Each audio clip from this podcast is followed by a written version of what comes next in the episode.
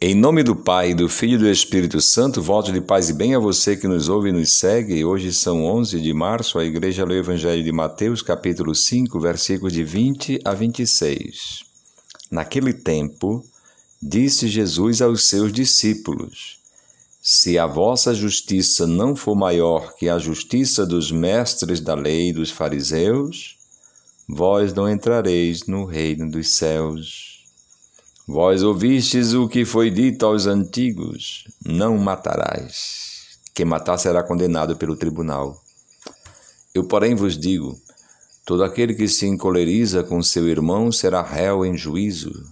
Quem disser ao seu irmão patife será condenado pelo tribunal. Quem chamar o irmão de tolo será condenado ao fogo do inferno. Portanto, quando tu estiveres levando a tua oferta para o altar e ali te lembrares que teu irmão tem alguma coisa contra ti, deixa a tua oferta ali diante do altar e vai primeiro reconciliar-te com o teu irmão. Só então vai apresentar a tua oferta.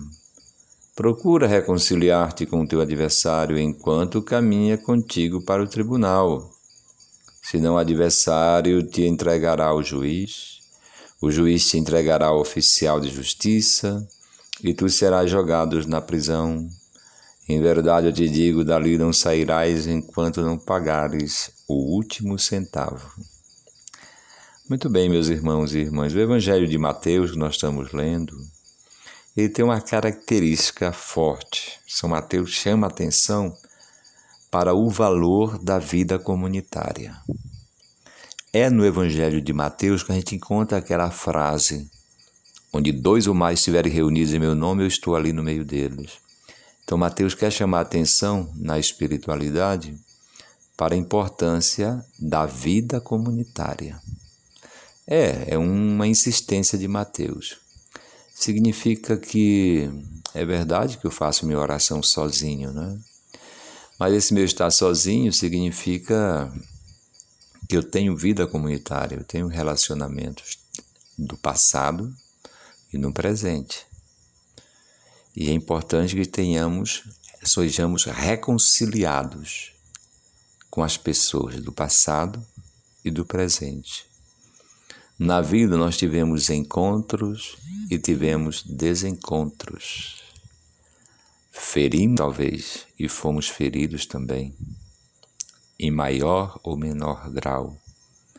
O certo é que a comunidade humana, as pessoas humanas, elas, elas vivem. E a insistência de Mateus é: se nós estivermos reunidos, significa que estamos em comunhão, Deus está no meio de nós. É o grande sonho.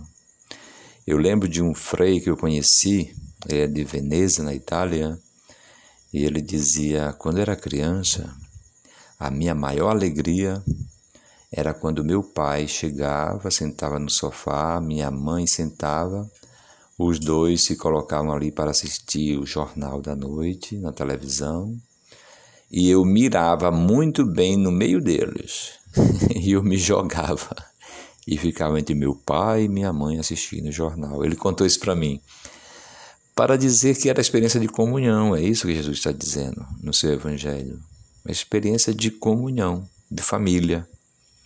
Estou no meio deles. Muito bem, então por isso que a gente vê essa insistência de Jesus para a gente superar a justiça dos fariseus.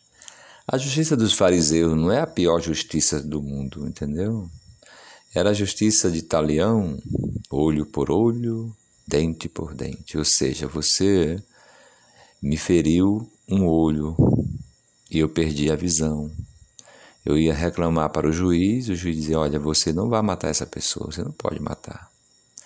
A justiça é tire um olho só dele, porque no furor da ira, não é? Às vezes as pessoas tiram a vida do outro por causa de dois reais, por causa de uma bobagem.